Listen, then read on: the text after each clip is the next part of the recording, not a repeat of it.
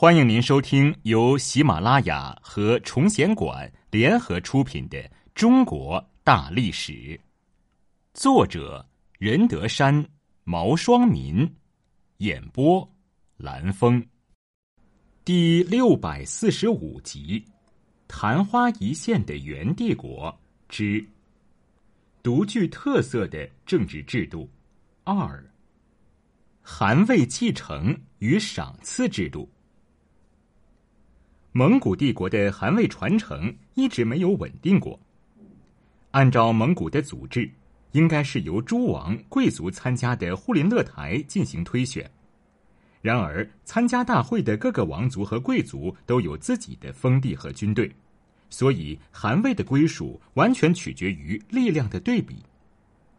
第一次汗位的和平更替，是因为势力最大的托雷基于兄弟情谊支持窝阔台。但是以后的血缘越来越淡薄，汗位的传递也就更加麻烦。忽必烈虽然用武力夺得了政权，但四大汗国也陷入了分裂。因为支持蒙哥上台而获得较为自由地位的金帐汗国不再承认忽必烈的最高统治权。为了获得序列乌的支持。忽必烈给予了他所建立的伊尔汗国相对独立的权利。等到海都打出反抗忽必烈的旗号，察合台汗国和窝阔台汗国也不再从属于忽必烈。等到忽必烈去世时，元朝中央与窝阔台汗国、察合台汗国的战争还在继续。就是在元朝内部。自元世祖忽必烈去世一二九四年到顺帝即位一三三三年，在这短短的四十年中，汗位竟然更替了九次，最短的一次仅不到两个月。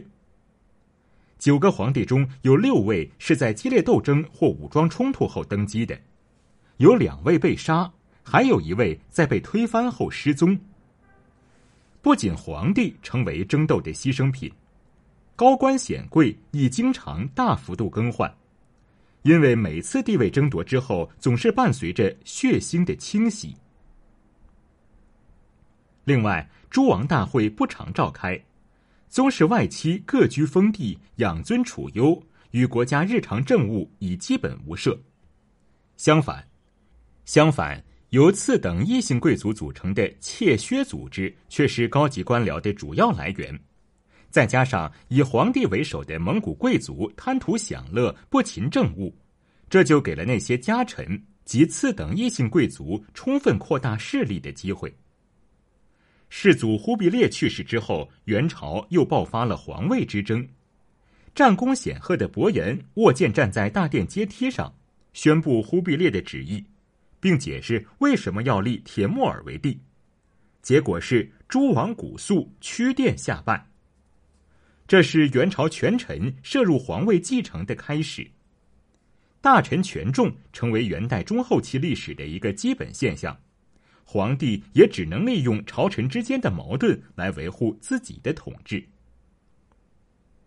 因此，尽管蒙古建立了一个中央集权的王朝，但蒙古贵族仍然保留着很强的部落意识，再加上权臣的作用，就是到了元末。元朝已经到了即将灭亡的危急时刻，他们仍然在互相残杀，这就加快了元朝政权的瓦解。防范汉人，在改朝换代之后，元朝政府明确宣布了对原来南宋臣民的保护政策，其中包括优待前贤之后，保护寺观庙宇和前代名人遗迹等。例如，元朝政府对于岳飞不但给予谥号，而且支持对杭州的岳庙及坟墓的修缮。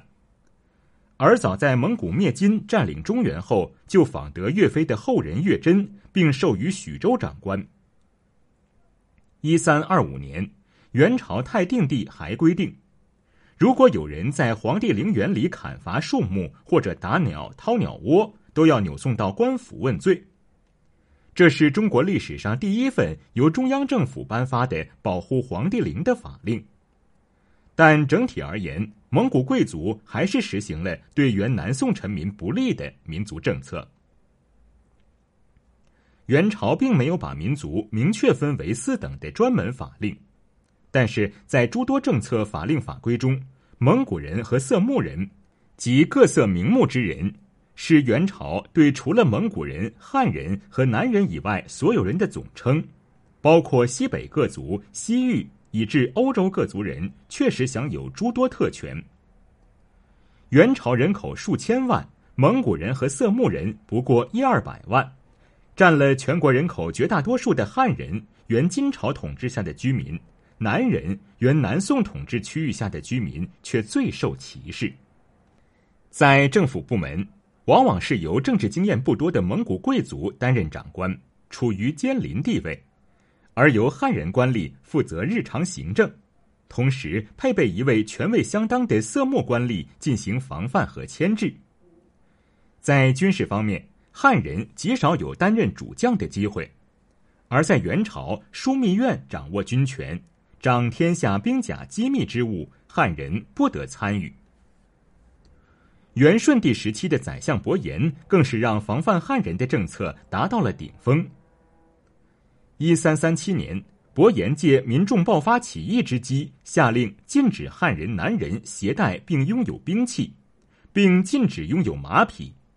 也不准汉人男人学习蒙古色目文字，以此使汉人难以进入政府。尽管这一措施不久就取消了，但伯颜的这些政策还是引起了极大的恐慌。民间开始流传一种说法：这位丞相曾下令在全国范围内诛杀张、王、刘、李、赵五大姓汉人，因为这五个姓占了汉族的绝大多数。虽然伯颜没有执行这种政策，但也的确反映了当时民族歧视之严重、蒙汉矛盾之尖锐。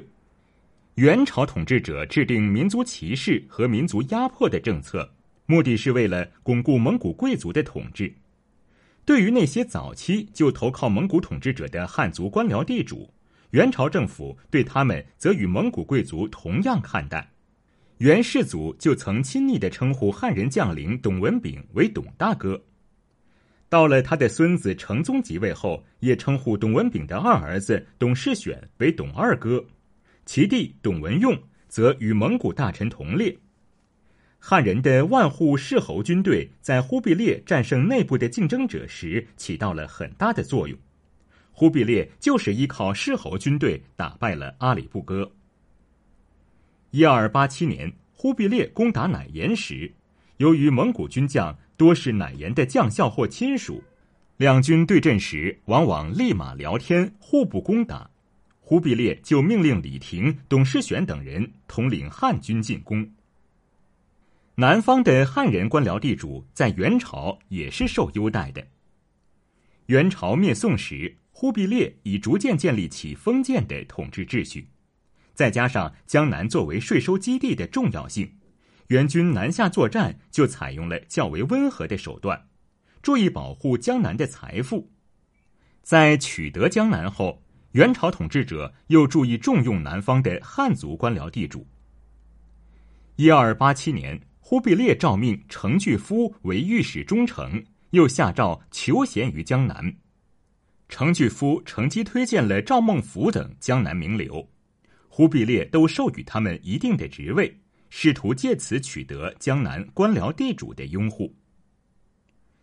元朝委派蒙古色目官员到江南各地进行统治，但这些官员只知贪求财富，不了解基层情况，因而往往被南人富豪所操纵。据说，蒙古色目官员在办理公务时，都必须依靠汉人小吏。而这些小吏又多与当地的豪绅地主相交结，或者即是世豪充任。陆府、州县各级官府也大都为当地的地主富豪所把持。但南方地主在土地兼并手段上不同于北方，他们先凭借财富来谋求政治地位，然后再依靠其权势来保护和兼并土地。